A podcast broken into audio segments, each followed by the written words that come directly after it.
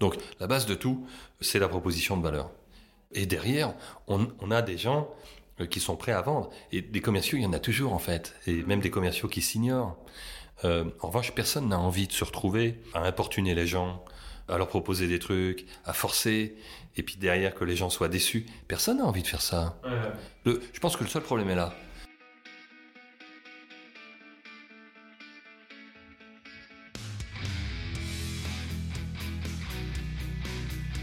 Bonjour, je suis Julien Lespeur, directeur associé au sein d'UpTo, le spécialiste de la vente et des commerciaux. Depuis 15 ans, nous aidons les dirigeants et patrons du commerce à se renforcer commercialement en recrutant de bons commerciaux, en formant leur force de vente aux méthodes qui marchent et en se transformant commercialement avec de nouvelles méthodes de vente et d'acquisition client. Vous écoutez Vive la vente, le podcast qui vous apportera des solutions simples à mettre en pratique pour booster l'efficacité de votre équipe et vous transformer commercialement. Si vous voulez échanger sur ce qui a été dit, n'hésitez pas à commenter le post de l'épisode sur LinkedIn. Je réponds à toutes et tous, et cela nous aide à faire connaître l'émission à d'autres dirigeants qui cherchent à développer leur équipe commerciale. Et si ce podcast vous plaît, je vous invite à vous abonner et mettre 5 étoiles sur Spotify ou Apple Podcast. Bonne écoute Aujourd'hui, je reçois Sébastien Delafont, fondateur et ex-CEO de Meilleurs Agents. Bonjour Sébastien, Bonjour Julien. comment vas-tu? Moi, je vais très bien. Et toi? Eh bien très bien, merci. Euh, je suis ravi de te recevoir aujourd'hui, d'autant plus que pour la petite histoire, euh, c'est chez Meilleurs Agents que j'ai fait mes armes euh, en vente. Alors ça date pas d'hier, c'était en 2009, mais j'en garde un, un super souvenir et déjà à l'époque, je me souviens que la machine de vente était bien huilée. Dans cet épisode, on va parler de disruption de marché, on va parler également d'exécution commerciale, mais aussi de transformation commerciale, puisque vous avez pivoté euh, deux fois d'offres en 10 ans alors que vous étiez euh, déjà nombreux. Mais avant ça, est-ce que tu peux nous parler de toi et de ton track record? Ben, Moi, j'ai 55 ans, j'ai euh, deux enfants. Euh, j'ai une carrière professionnelle qui a commencé euh, en 89, à l'âge de pierre. Euh, je ne sais pas trop quoi faire. À ce moment-là, j'ai passé 10 ans dans la banque d'affaires, donc euh, en Europe et aux États-Unis, notamment chez Paribas, JP Morgan, puis une banque californienne euh, que j'ai dirigée un moment euh, à Londres. Euh, et en fait, j'ai opéré un virage vers la tech, toujours en étant dans la banque et l'entrepreneuriat au milieu des années 90. J'ai rencontré là des, gens fabuleux et c'est ça qui m'a mis, qui m'a donné l'envie de suivre la trace de, de ceux qui entreprenaient dans, dans la tech. D'abord comme banquier. Puis après, à la fin des années 90, je suis à Londres, je monte un fonds de capital risque avec deux associés. Euh, On lève un, fonds assez conséquent, 180 millions d'euros, et on investit dans une vingtaine de sociétés euh, européennes de, de tech dans les télécoms, donc euh, tout ce qui est technologie mobile, logiciel d'entreprise, semi-conducteurs. Voilà. Et euh, 2007-2008, je reviens en France, notamment pour des raisons, on va dire, euh, essentiellement familiales. Et puis, ben, en 2008, euh, je monte euh, Meilleurs Agents. Et c'était pas prévu. J'avais plutôt en tête de remonter un nouveau fonds d'investissement, mais je m'étais rendu compte que, en fait, euh, ma vraie envie était entrepreneuriale et qu'un fonds de capital risque, c'est pas tout à fait la même chose qu'une entreprise. Ok, et l'idée Meilleurs Agents est venue d'une expérience personnelle, je crois. hein. Au départ, c'est vrai, euh, je rentre à Paris, euh, ça fait dix ans qu'on est expatrié, je cherche un appartement pour ma famille, euh, et j'ai trouvé ça très très compliqué, j'ai trouvé que c'est super stressant comme, euh, comme process, parce que vu les enjeux, ils sont énormes sur le plan financier, sur le plan familial, patrimonial, et euh, je trouve que on dispose de peu d'informations, le marché est opaque, est-ce que je vais faire une super affaire? Est-ce que je vais me faire rouler? Euh, Et puis les pros, euh, bah, il y a de très bons agents immobiliers, il y en a des moins bons, il y en a qui inspirent confiance, d'autres moins. Disons qu'il y a de tout. Et quand on est un particulier là-dedans, on a vraiment l'impression d'être un chien euh, dans un jeu de quilles. Donc ça, ça m'a paru effectivement être un, un problème. Et les montants sont colossaux, tu l'as dit, et, et en plus de ça, il faut aller vite. La décision doit se prendre très rapidement, c'est ça aussi. Par moment aussi, sur certains biens, dans certains moments de marché, c'est le cas en ce moment, oui, faut aller vite. Donc c'est vrai que tu as l'impression d'avoir un pistolet sur la tempe euh, alors que tu joues ta, enfin, un peu tes, tes 20 prochaines années sur un plan patrimonial. C'est compliqué, c'est compliqué. Voilà, donc ça, ça m'a paru effectivement être un, un bon sujet. Et comment t'es tombé dans la vente alors? Je ne sais pas si je suis tombé dans la vente. En fait, pour moi, la vente, euh, elle est indissociable de, de l'entreprise. La vente, euh, il n'y a pas un entrepreneur, un chef d'entreprise qui ne soit pas vendeur. Mais même avant d'être, euh, je dirais, chef d'entreprise et entrepreneur, quand j'étais dans la banque, euh, j'étais conseil. D'abord, conseil sur des opérations patrimoniales, puis après en fusion-acquisition, en introduction en bourse. Mais j'ai toujours le sentiment que j'étais dans la vente. Et, mais une vente conseil, pas une vente forcée. Et ça, c'est ma culture de départ. et cette vente-là, et tu le sais, elle commence avec l'oreille. Hmm.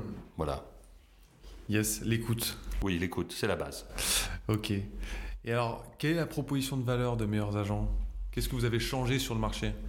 Écoute, ce qu'on a cherché à faire, euh, c'est à corriger, tu vois, le sentiment que j'ai eu de très grande opacité du marché quand j'ai euh, acheté mon, bien. Euh, on a cherché à, fabriquer de la transparence pour les particuliers, pour faciliter leur, leur parcours, enlever du stress. Mhm. Et la transparence sur deux choses. La transparence sur les prix, Mhm. Ça monte, ça baisse, combien ça vaut. Donc vraiment donner un maximum d'informations aux particuliers pour qu'ils ils, aient le sentiment de, de, faire leurs affaires au, bon prix. Et transparence sur les pros, transparence sur les agents immobiliers, de manière à ce que euh, un particulier d'abord comprenne que c'est important de prendre un agent immobilier comme conseil, c'est plutôt ma, recommandation, mais pas n'importe lequel. Donc les aider, euh, les flécher vers les bons agents immobiliers pour leur projet. Ça c'est ce qu'on fait pour les particuliers. Et comme on est une plateforme biface, enfin, Meilleurs Agents est une plateforme biface, il y a d'un côté des particuliers, voilà la proposition de, proposition de valeur pour eux. Mhm. Donc ils vont, je crois, gagner du temps et de l'argent et, avoir moins de stress. Euh, pour les pros de l'immobilier, qui sont euh, clients de la plateforme également, ben, pour eux, en fait, on leur apporte euh, du business, beaucoup de business, et notamment des leads vendeurs, euh, c'est-à-dire la possibilité de contacter ou d'être mis directement en relation avec des propriétaires qui ont un véritable projet de vente. Et ça, dans l'immobilier, ça vaut de l'or. Ouais, c'est clair. Ok, c'est vraiment de se positionner en amont des projets d'achat, en fait. Oui, et puis surtout de manière ultra qualifiée. Voilà. Ok. Et quand vous vous lancez en 2008, euh, bah, le marché ne voit pas forcément d'un très bon œil euh, votre projet. Vous ne faites pas que des amis d'ailleurs. Euh, comment vous avez fait pour disrupter un marché aussi mature et installé depuis bah, des décennies maintenant hein? Tu sais, j'ai sorti un bouquin qui s'appelle On voit bien que vous n'y connaissez rien pas forcément un, titre très, très facile à, comprendre tout de suite parce qu'on peut le prendre pour soi. Mais, mais c'est ce qu'on nous a dit. Moi, j'ai beaucoup entendu cette phrase quand on disait, ben, vous savez, euh, nous, on va chercher à rentrer dans ce marché, on va fabriquer de la transparence sur les prix, on va aider les gens à, faire une estimation de leurs biens en ligne en quelques minutes, on va faire une cartographie des prix euh, la plus précise possible, on va travailler avec les notaires, on va amener les agents immobiliers à travailler avec nous, on va euh, pousser le mandat exclusif auprès des particuliers. On m'a dit, mais attendez on voit bien que vous connaissez pas ce marché, tout ça, tout ce que vous racontez, c'est bien gentil, mais, mais ça marchera jamais. Mm. Ça marchera jamais. Donc, je dirais que la clé déjà, c'est de pas venir de ce secteur. Parce que euh, euh, sinon, il y a plein de choses qu'on pense ne pas être possibles. Donc ça, effectivement, je dirais que cette naïveté, cette candeur euh, nous sert beaucoup. Alors effectivement, au début, on s'est pas fait des amis au début. En réalité, au début, les gens ont pensé qu'on allait se planter. Hmm. Donc ils nous ont observés et je pense qu'ils étaient un peu goguenards. C'est dans un deuxième temps, quand ils ont commencé à voir qu'on faisait des trucs, où là, effectivement, on a eu des résistances, et des résistances très très importantes. Donc euh, voilà. Après, je dirais qu'on était tellement convaincus hmm. de ce qu'on apportait aux particuliers, hmm. et que euh, sur le long terme, c'était bon pour les agents immobiliers professionnels euh, qu'on a, je dirais, résisté euh, à ces contre-poussées. Mm. Mais si on n'avait pas été convaincu du bienfait de notre solution pour euh, et les particuliers et un certain nombre de pros, je pense qu'effectivement on aurait pu être découragé parce que c'était violent. Mm. C'était très violent. Alors comment la science et l'innovation sont devenues indirectement une machine à l'hygiène hyper puissante en fait? La Meilleures Agents, c'est une plateforme qui au départ attire des particuliers sur la base d'une information de très grande qualité qu'on leur donne sur le marché immobilier. Pour faire venir les gens, pour faire venir les, particuliers qui avaient un projet immobilier, on a fait le pari de fabriquer euh, la meilleure information possible sur les prix. Et ça, c'est, ça paraît simple, mais en réalité, si on veut fournir une information de qualité sur les prix immobiliers, ça demande énormément de choses. D'abord de la donnée. Et à l'époque, on est allé la chercher chez les notaires, mhm. à Paris puis en Ile-de-France. Euh, et ça c'était compliqué parce qu'il a fallu négocier avec eux et c'était voilà des conditions un peu, c'était très complexe. Mais une fois qu'on a donné brut transaction historique, ça suffit pas parce qu'en fait il y a très très peu de biens qui se vendent chaque année et puis très vite la donnée devient obsolète, l'information devient obsolète, donc il fallait euh, de la, des maths derrière. Et donc on a monté une équipe scientifique euh, couplée à des ingénieurs en développement pour fabriquer, euh, notre cartographie, nos algorithmes, nos algorithmes et, euh, je dirais, nos outils petit à petit, qui se sont sophistiqués avec le temps, mais qui, dès en fait la sortie du site en septembre 2008, offrent des outils d'estimation en ligne déjà hyper fiables à Paris, une carte des prix précise à l'adresse, et c'était complètement révolutionnaire. Et dans la vie de meilleurs agents, on n'a jamais cessé de faire des investissements et en data et en sciences. Aujourd'hui, je ne sais pas de combien, mais enfin, l'équipe de data science, c'est plusieurs dizaines d'ingénieurs et de chercheurs de très haut niveau. C'est un comité scientifique de niveau international. C'est 13 ou 14 couches de données. Euh, c'est une machine de guerre fantastique. Donc il y a plein de gens qui ont essayé, je dirais, de se rapprocher de ça. Mm.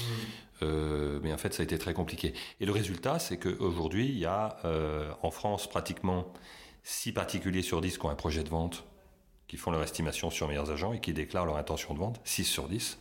à Paris, c'est plus de 9 sur 10. Donc c'est devenu effectivement une machine de guerre en matière de, génération de leads. vous avez vraiment créé le, le, réflexe. Et combien de leads sont générés à peu près chaque année? Écoute, le, le, chiffre, ça doit être de l'ordre de 700, 600 à 700 000 euh, sur, euh, sur une année. Alors après, ils ne sont pas tous euh, traités de la même manière, mais mmh. ça, ce sont des, des, projets de vente identifiés nommément mmh. par la plateforme. Et dès le démarrage, finalement, vous avez vachement investi sur, sur l'innovation, en fait. Hein. C'est la clé. Et tu comprends, d'ailleurs, on voit ça dans mon parcours. En fait, moi, c'est ça qui m'intéressait. Mes, associés, que ce soit Julien Chessial, Jordan Sagnal, Pascal Boulanger, euh, et moi, on avait très envie de disrupter ce marché, mais on avait très envie d'innover. Ça, ça nous plaisait. Ça fait partie, je dirais, de l'intérêt du job. C'est de, créer quelque chose qui n'avait pas été fait jusque-là. Oui, bien sûr. c'est très excitant. C'est clair. Et alors, dans l'histoire des meilleurs agents, vous avez réussi euh, plusieurs coups de com géniaux hein, qui, qui, vous ont permis assez vite de vous faire connaître. Euh, sans pour autant avoir de gros moyens à l'époque. Euh, quels sont tes conseils justement pour euh, bah, tous ceux qui nous écoutent et qui, souhaitent faire devenir une marque en fait grand public sans avoir un gros budget publicitaire, ce serait quoi tes conseils? Ah, C'est formidable justement de ne pas avoir de moyens parce que ben voilà, quand on n'a pas de pétrole, on a des idées. Et euh, effectivement, il y, a eu, il y a eu quelques coups marrants. Le, premier, un certain nombre de personnes s'en souviennent, c'est celui de, de l'opération Mètre Carré, où grâce à un, publicitaire assez génial, s'appelle Emmanuel François Eugène, on a euh, à la craie 200 euh, emplacements à Paris, euh, un mètre carré comme ça. Il y avait marqué ce mètre carré vaut 6753 euros. C'était le vrai prix. Et c'était généralement mis en face de la rédaction d'un grand quotidien, d'un magazine, d'une régie télé. voilà. Et ça a très très très très bien marché. Ça, c'était une opération commando. On a monté avec des copains. Hein. Euh, Jordan, mon associé, a été à piloter tout ça. Mais enfin, on a une cinquantaine de copains qui, la nuit, entre 4 et 6 heures du matin, euh, ont tagué. voilà. Ça, ça a été très fort. Et puis, plus généralement, en fait, euh, la, philosophie, c'était de dire on va pas payer de pub. On n'a pas fait d'AdWords jusqu'à il y a très peu de temps. Mm-hmm. Ça nous plaisait pas. On a une stratégie de SEO qui était dingue, avec du référencement naturel long tail. chaque adresse, en fait, était euh, référencé par euh, Google parce qu'on fournissait à chaque adresse un contenu unique et qui était actualisé régulièrement. Ça, c'est Julien qui a, eu cette idée-là qui était formidable. Et puis, euh, on a fabriqué au long cours du contenu de très grande qualité pour l'analyse de l'évolution des prix du marché. en fournissant aux journalistes quelque chose de, frais, de fiable, d'hyper fouillé. On a créé un baromètre des prix, d'abord à Paris, puis après sur l'ensemble de la France. Mmh. Et on s'est rendu je dirais, auprès de, la, quasi-totalité des journalistes qui couvrent l'immobilier euh, en France, presque indispensable. Et chaque fois qu'ils avaient besoin de quelque chose, d'une carte, d'un indice, etc., on était là, on était là dans les, dans les heures qui suivaient. Et quand on savait pas, on leur disait on sait pas, plutôt que de fabriquer des faux trucs. Mmh. Parce qu'il y a beaucoup de gens qui ont fabriqué des faux trucs et dans la durée ça se voit. Euh, et nous, on a vraiment été, je dirais, des, des moines, des soldats au long cours de cette fourniture d'informations. De, et, et les, les journalistes nous l'ont bien rendu jusqu'à aujourd'hui. Bon bah top. On va passer maintenant un peu à la rubrique euh, machine de vente. Mhm. Euh, comment se passe un cycle de vente type chez, euh, chez Meilleurs Agents et quelles sont les grandes étapes? Il faut comprendre qu'on a deux, on a des utilisateurs qui sont les particuliers et des clients qui sont les agents immobiliers. Hein, les particuliers qui, qui, utilisent meilleurs agents, pour eux tout est gratuit. Ça veut pas dire qu'il va pas se passer d'interaction entre eux et nous, mais pour eux, ils payent jamais meilleurs agents.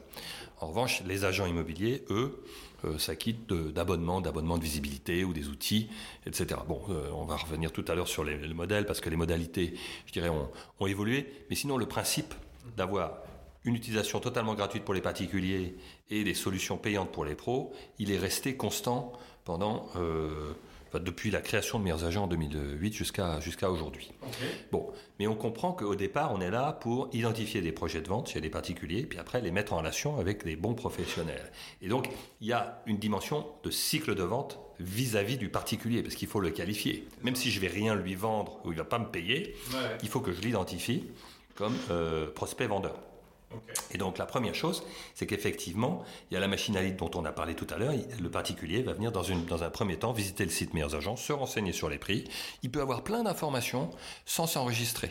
Alors celui-là, hmm, je ne vais pas pouvoir le capturer tout, tout, de suite. Éventuellement, il va m'échapper parce qu'il va aller sur le site, il va peut-être prendre des informations, repérer les bons agents, et il va aller les voir. Et moi, Meilleurs Agents, je vais être chanté. Et c'est Beaucoup peut-être font ça, et c'est ok. Mm. Évidemment, c'est la loi de la loi du genre.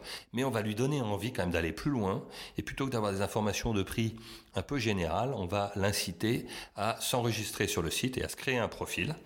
Mais pour ça, ça va être gratuit, mais je vais lui demander quand même des informations précises. D'abord son adresse, la description totale de son bien, et je lui demander son nom, son prénom, son adresse email, son téléphone.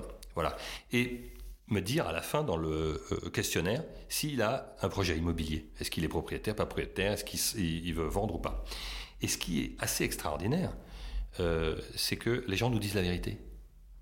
Ils nous disent, dans 80%, 90% des cas, euh, les gens nous disent la vérité. Au début, on s'est dit, bon, ça se trouve, la plupart des gens, ou beaucoup de gens, vont mettre n'importe quoi. Eh bien, ils mettent pas n'importe quoi. Et, et pourquoi? Parce qu'en fait, ils se sont rendus compte avec le temps qu'on euh, n'utilisait pas leur euh, profil pour faire n'importe quoi. On revendait pas leurs données. On n'a jamais revendu les données. On n'a jamais communiqué comme ça les coordonnées des gens qui allaient sur le site à des agents, etc. On a été un vrai coffre-fort. Et assez, d'abord, on le disait et on l'a fait dans la durée. Donc, on crée la confiance. Donc, les gens vont sur le site, s'inscrivent, nous décrivent leur projet et nous disent ben, j'ai un projet de vente. Et là, il y a un commercial chez Meilleurs Agents qui va les contacter. À partir du moment où ils nous ont dit, seulement s'ils nous ont dit qu'ils avaient un projet de vente, et on va les qualifier au téléphone pour voir si effectivement ils ont vraiment un projet de vente, et on va chercher à euh, les convaincre que euh, c'est une bonne solution de passer par un agent immobilier. Souvent, ils sont ravis de vendre seuls ou parfois ils connaissent un agent mais qui n'est pas nécessairement le mieux placé. Et notre job, ça va être de lui dire c'est plus efficace de vendre avec un agent que seul, euh, donner à l'appui. Euh, et euh, on a les bons agents pour vous parce que nous, on a les datas sur leur activité. Peut-être que vous, vous connaissez un tel ou tel, mais il n'est pas forcément dans le bon quartier, il ne vend pas ce type de bien, etc. Et donc, il y a ce travail de qualification qui est en fait un travail de vente aussi parce qu'on va le sensibiliser et on va inviter ce particulier euh, vendeur à rentrer en contact, accepter de rentrer en contact avec des agents partenaires bien placés pour l'accompagner dans sa vente. C'est ça notre vente du côté du particulier. D'accord Voilà. Je, passe sous silence ce qui va se passer par la suite. Si le particulier prend un mandat, sous certaines conditions, on va continuer à l'accompagner, etc., etc. Voilà. Mais ça, c'est le processus de vente du particulier. De l'autre côté, il y a une vente qui est faite auprès d'un professionnel de l'immobilier. Et là, c'est différent. Il y a une trentaine de milliers d'agents immobiliers euh, en France.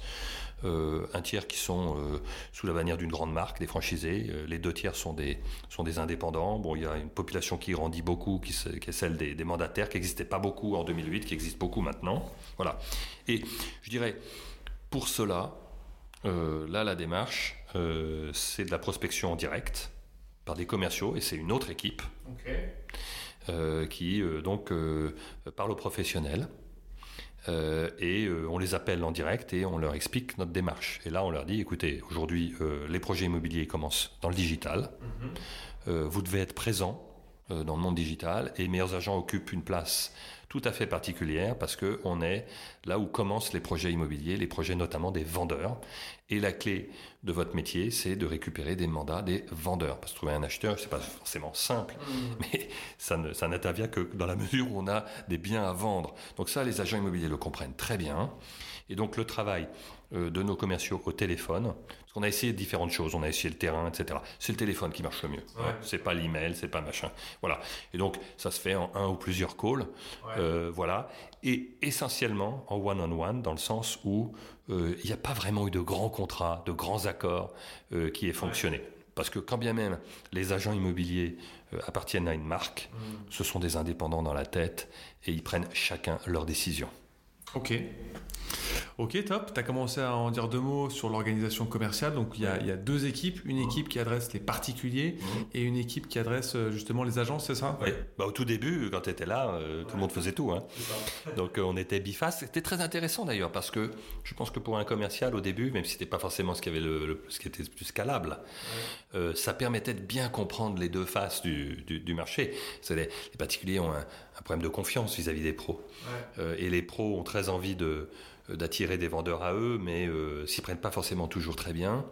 Et, entendre, euh, je dirais, les deux sons les, sons des deux, des deux parties, je pense pour un commercial, c'était extraordinaire. Donc quand bien même aujourd'hui, effectivement, comme tu le dis, il y a deux équipes, mmh. c'est très important que dans la formation, les équipes soient formées à la vision et des particuliers et des pros. Parce qu'en fait, Meilleurs Agents, c'est une plateforme qui va chercher à créer du lien entre deux populations et des particuliers vendeurs un peu frileux, qui se méfient des agences, et des agences qui ont terriblement envie qu'on leur fasse confiance, et qui ont besoin d'accéder au bon, au bon lead. Et Meilleurs Agents est un peu ce tiers de confiance. Et donc, il faut que le commercial chez nous euh, ait, conscience et connaissance des philosophies des deux, des psychologies euh, des deux. Donc, euh, je vends aux agences immobilières, oui, mais il faut bien que je, je sache ce qui se passe dans la tête des particuliers, et réciproquement. Ok.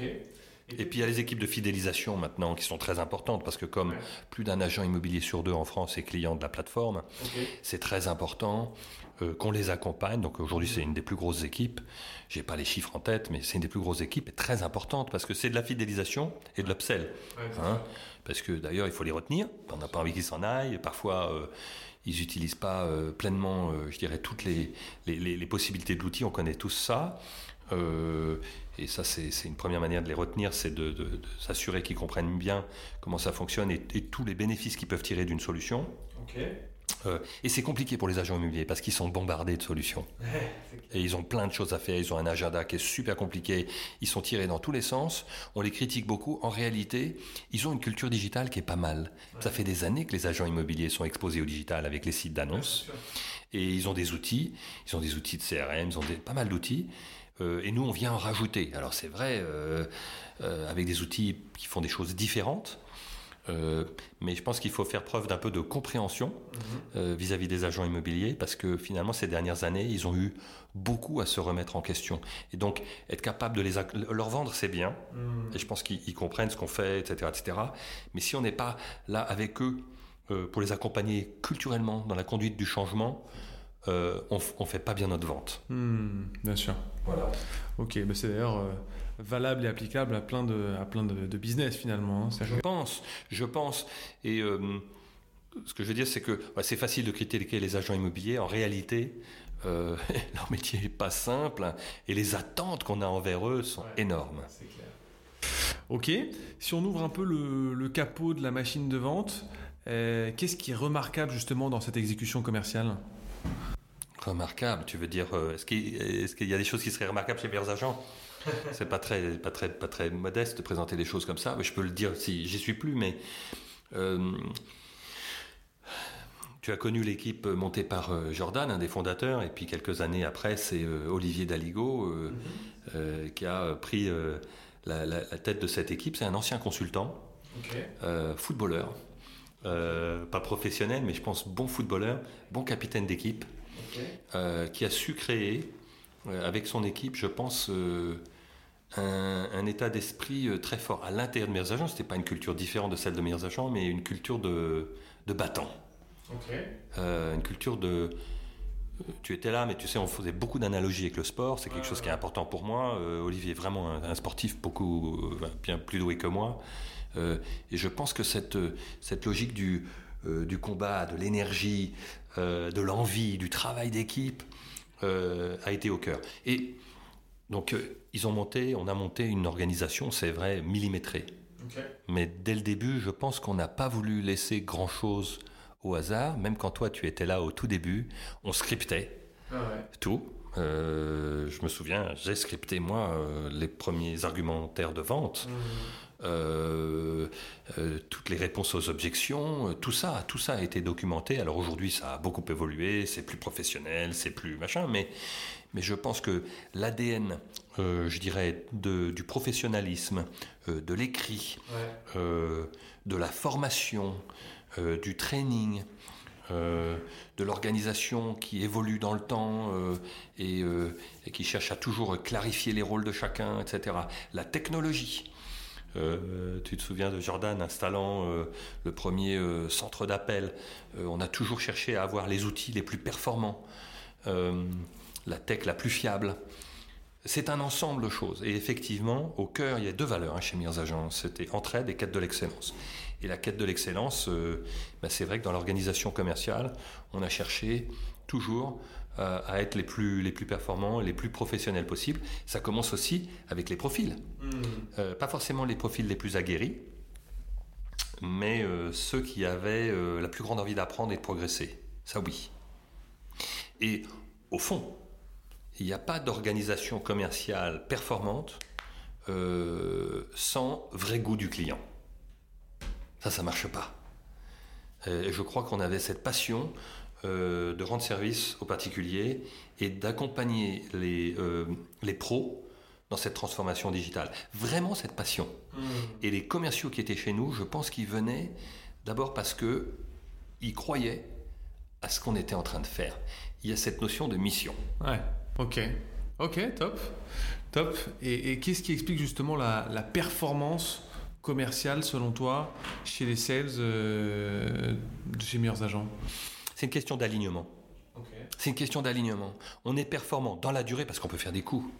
Mais un commercial qui reste un an, deux ans, trois ans, quatre ans, cinq ans, six ans, c'est arrivé. Il y, a, des commerciaux, ils sont chez nous depuis six ou sept ans. Des commerciaux sédentaires. Tu vois ce que c'est C'est de plus en plus rare. C'est l'exception. Et, je me souviens, on avait du churn, on avait de la rotation, hein, mais deux fois ou trois fois moins que le reste du marché. Et donc il y a des commerciaux qui sont chez nous depuis des années. Pourquoi? Parce qu'ils aiment ce qu'ils font. Et, je pense que on va parler, on va parler de, des, commissions et des choses comme ça, parce que c'est un ensemble de choses. Euh, mais ils ont un cadre de travail qui est plaisant.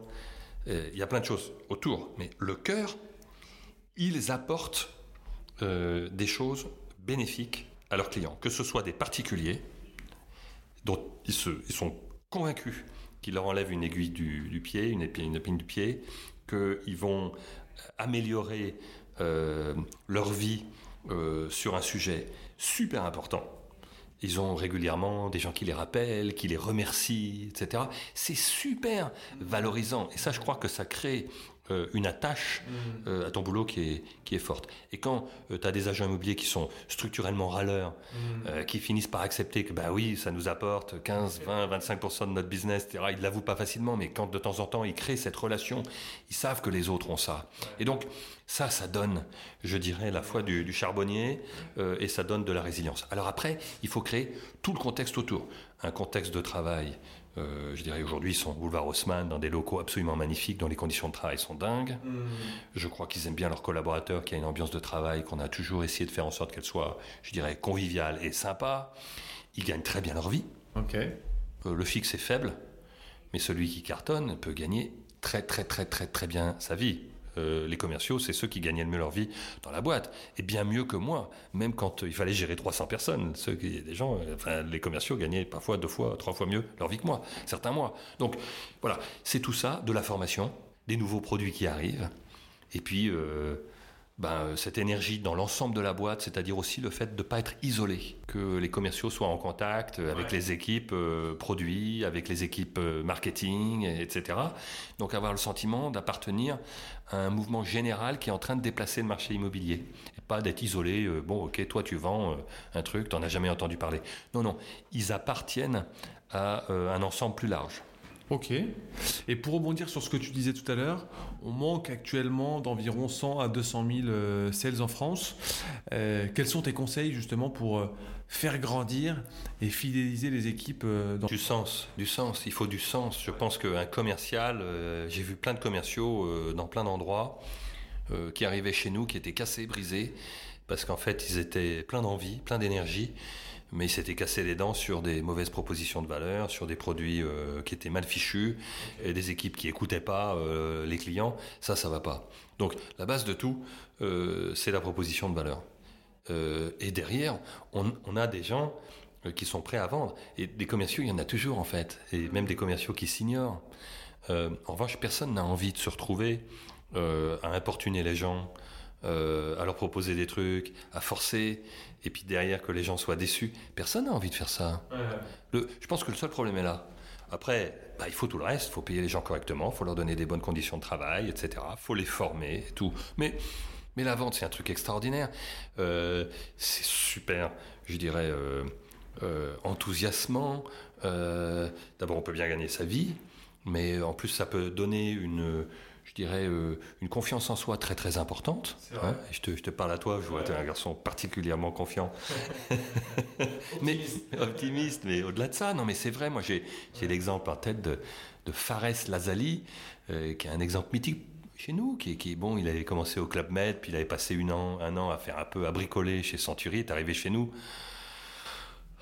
ce, type était extraordinaire parce que bon, c'est un gars, il est très fort en roller. Alors tu pouvais le voir euh, sur euh, l'île Saint-Louis en train de faire ses acrobaties, etc. Ah ben non, mais on voyait, le gars avait du talent parce qu'il faisait des trucs absolument incroyables. Mais qu'est-ce qu'on voit là? On voit une énergie, on voit de la passion, etc. Et quand on est arrivé à mettre Fares en confiance mhm. euh, et à le former et à lui donner les outils et l'accompagnement dont il avait manqué jusque-là. Son orthographe s'est améliorée, sa manière de se présenter s'est améliorée. Il a pris confiance, il est devenu un excellent commercial et après il est devenu un excellent manager. Et ça, il est resté 6 ans, 7 ans chez nous, il est resté toujours très proche de nos équipes. Mais ça, c'est un parcours typique. Euh, il a adoré le produit, on lui a fait confiance, on l'a accompagné. Voilà. Ok, top. Et comment on passe alors de, de, de 10 à 100 sales et de 100 à 200 sales? C'est quoi tes conseils justement pour scaler son équipe euh, commerciale? Je pense, on a parlé de l'ADN de l'organisation, le goût de l'excellence. Je ne crois pas qu'on s'improvise euh, romain quand euh, on a toujours été un Gaulois. Alors, je ne crois pas que les Gaulois étaient. C'est juste, c'est une caricature évidemment, mais nous, on avait cet ADN de romain tout de suite. Donc, je n'ai pas de leçon à donner à qui que ce soit et je ne veux pas me mettre en posture de conseil. Je, sais ce qu'on a fait. Mm. Et nous, on nous reprochait ça souvent, c'est que on pensait très loin, parfois un peu trop loin. Euh, on était toujours là euh, à dire ok, mais euh, on est 10, mais quand on sera 100, qu'est-ce qui va se passer, etc. Ça ne veut pas dire qu'on bricolait pas des trucs, on bricolait des trucs, mais on avait toujours ce souci que ça tienne la charge. Mm. Que ça tienne la charge. On a toujours pensé à la suite. Donc, notre ADN était celui de gens qui voulaient que ça grossisse. Ça ne veut pas dire que l'organisation était en place toujours, mais on la remettait en question pratiquement tous les ans, de l'ensemble de la boîte, pas que des sales. Hmm. Et donc, un, penser romain. Deux, toujours penser au coup d'après, c'est-à-dire penser scalabilité. Trois, être plastique euh, dans euh, son organisation, ça veut dire euh, la remettre en question régulièrement sans que ce soit un drame. Non seulement l'organisation, mais parfois les hommes. Jordan, qui est un de mes cofondateurs, un de mes meilleurs amis, qui est un type mais absolument génial, Bon, bah lui, quand l'équipe commerciale a atteint 40-50 personnes, c'était plus son truc, quoi. Et là, Olivier Daligo, qui était probablement plus, je dirais, structuré sur cette question-là euh, en matière de process, process organisationnel, process humain, etc., etc., a pris la relève. Il n'était pas du tout intéressé par les aspects techniques. Joe adore les aspects techniques. bon, ben voilà, Olivier a pris la relève et il a su passer aussi les, étapes. Donc, il ne faut pas qu'il y ait de tabou, mm. ni sur le plan d'organisation, ni sur le plan de qui doit mener ça. et donc, être capable de reconnaître et d'anticiper ça. Et d'accompagner ça sans que ce soit un drame. Ok. Parce que tu sais, là, je dirais le problème, c'est toujours les hommes. Les hommes, les femmes, et, nos égaux, et nos peurs. C'est ça nos problèmes. Euh, parce que souvent les problèmes, on les voit, on les voit venir, et puis on dit Ah oui, mais il est là depuis longtemps, ou ci ou ça, ou il a telle légitimité, ou on va pas casser tel truc qui a fonctionné jusqu'à maintenant.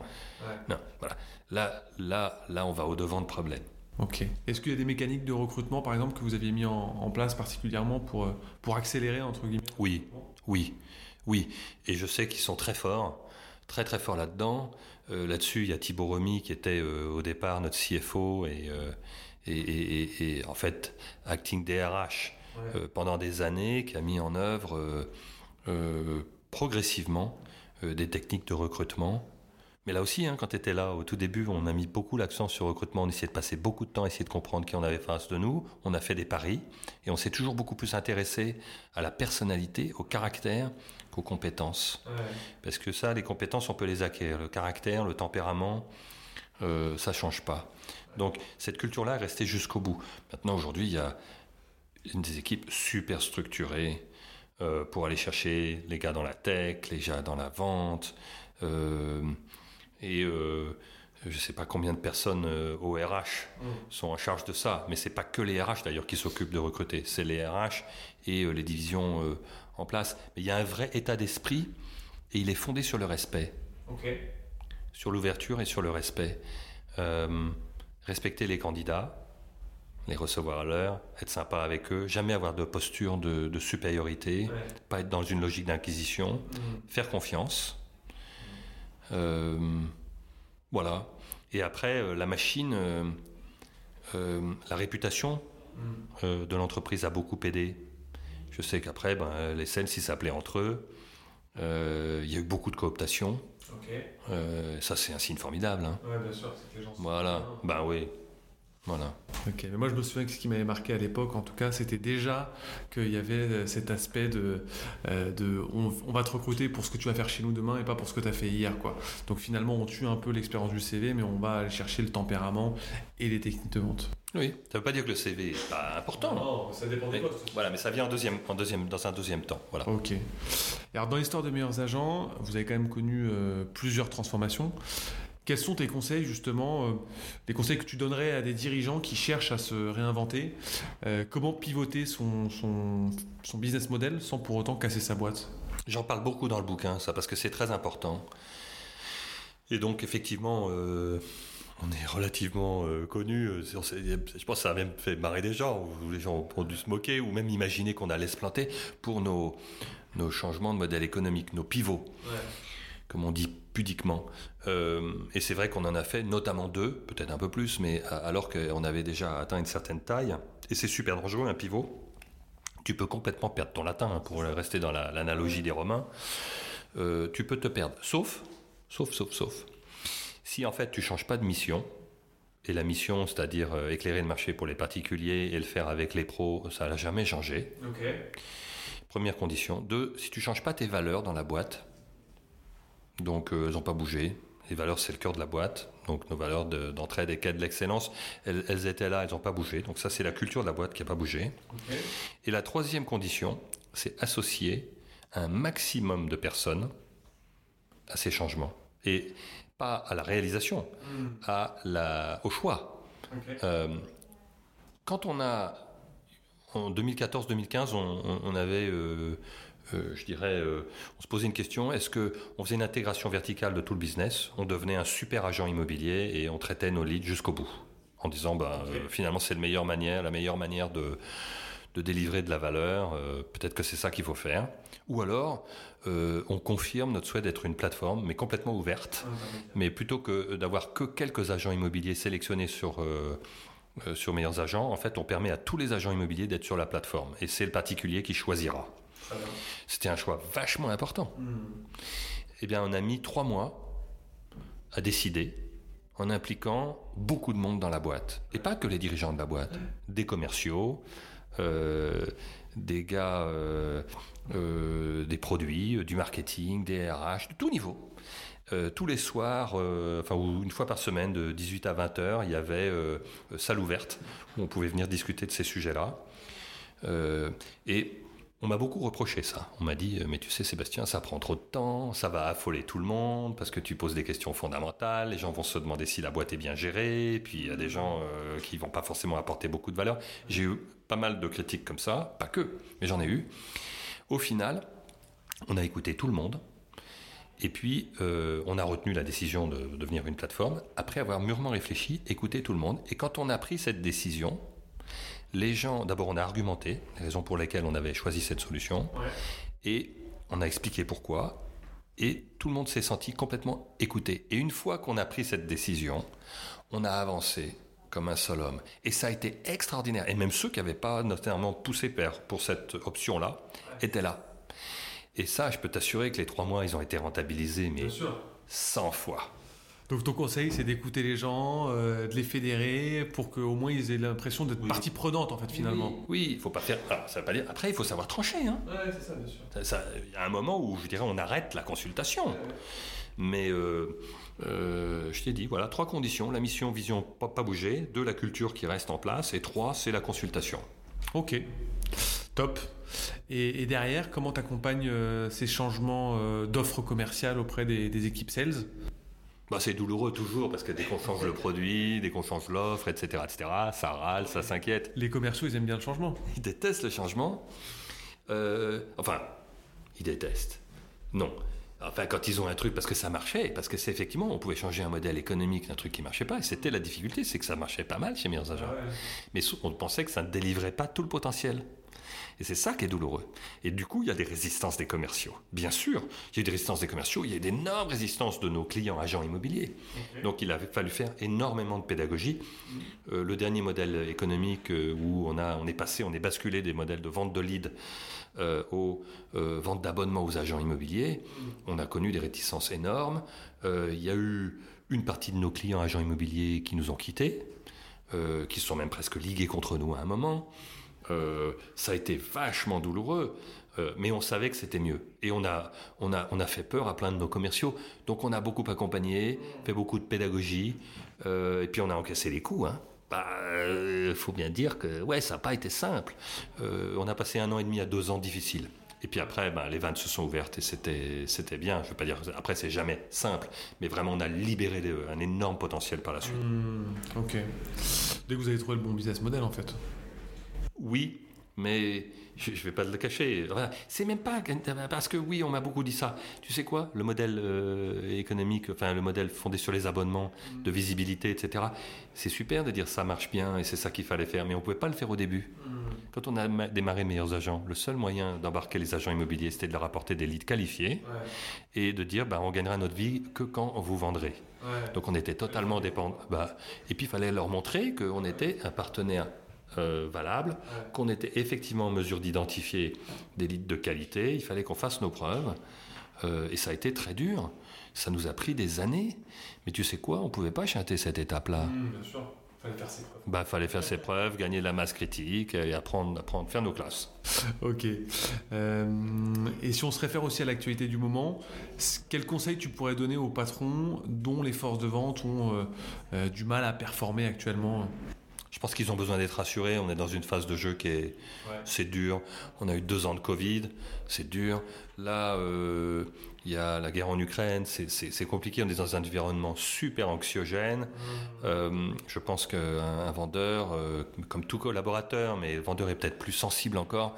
Un commercial, il a besoin d'être rassuré. Donc il a besoin de, je pense, de comprendre qu'il est dans un environnement où il y a des gens qui regardent, qui regardent loin, qui sont réactifs, euh, qui prennent les bonnes mesures pour euh, s'assurer que le business ne va pas disparaître dans trois ou six mois. de la confiance, mais pas la confiance aveugle, de la confiance avec ce dont je parle. Hein, réactivité, longueur de vue, écoute. voilà, c'est ce qui me vient à l'esprit aujourd'hui. Hein. si j'étais toujours en charge d'une équipe commerciale, c'est ça que j'essaierais de, leur, de leur apporter. de la réassurance. Ok. Tout à l'heure, tu parlais du, du, client. Comment ramener le client finalement au cœur de sa stratégie euh, commerciale? Bah, S'il est parti du cœur de sa stratégie commerciale, déjà, il faut, faut, sonner l'alerte. ah oui, tout part de lui, tout part du client. Alors, effectivement, quand ça tourne, quand on a pris une certaine taille, quand les gens qui dirigent la boîte sont plus au contact des clients, le risque est là. Et donc, bah, il faut les ramener. Et donc, euh, je, peux dire un truc qu'on a fait. Ben, je on n'a pas inventé la poudre, hein, mais tous les mois, euh, on réunissait l'ensemble de notre COMEX et on faisait des appels à nos clients particuliers et agences. Tout, ouais, ouais. Et euh, pendant deux heures, on était là et hop, et chacun avait son listing. Alors il y avait un angle de tir. Hein. on allait valider la satisfaction client sur tel nouveau produit, la réaction des particuliers à telle ou telle solution ou discours. Hop, et puis voilà, euh, chacun avait son listing, il repartait, on avait été briefé, il repartait pendant une heure, une heure et demie, passait des appels, puis après on revenait et puis on débriefait. Ben voilà ce qu'on a entendu, et ci et ça. C'était génial. Alors, il y en avait toujours qui faisaient ça en traînant les pieds, mais comme on le faisait tous, sans la moindre exception, c'était génial. Et ça, je pense que pour les équipes commerciales, c'est vachement important de savoir qu'on s'y colle. Bah oui. Et puis qu'après, on sait de quoi on parle. Donc, euh, parce qu'il nous disait, euh, bon, le dernier tarif, là, ça colle pas du tout, et machin, machin. Et puis nous, on attendait, oui, bon, écoute, ça va. Puis là, bah, quand on s'y colle soi-même et qu'on entend les arguments en direct, bah, ça a un autre poids. Oui, voilà. Euh, c'était ça pour nous, mettre le client au centre, au cœur.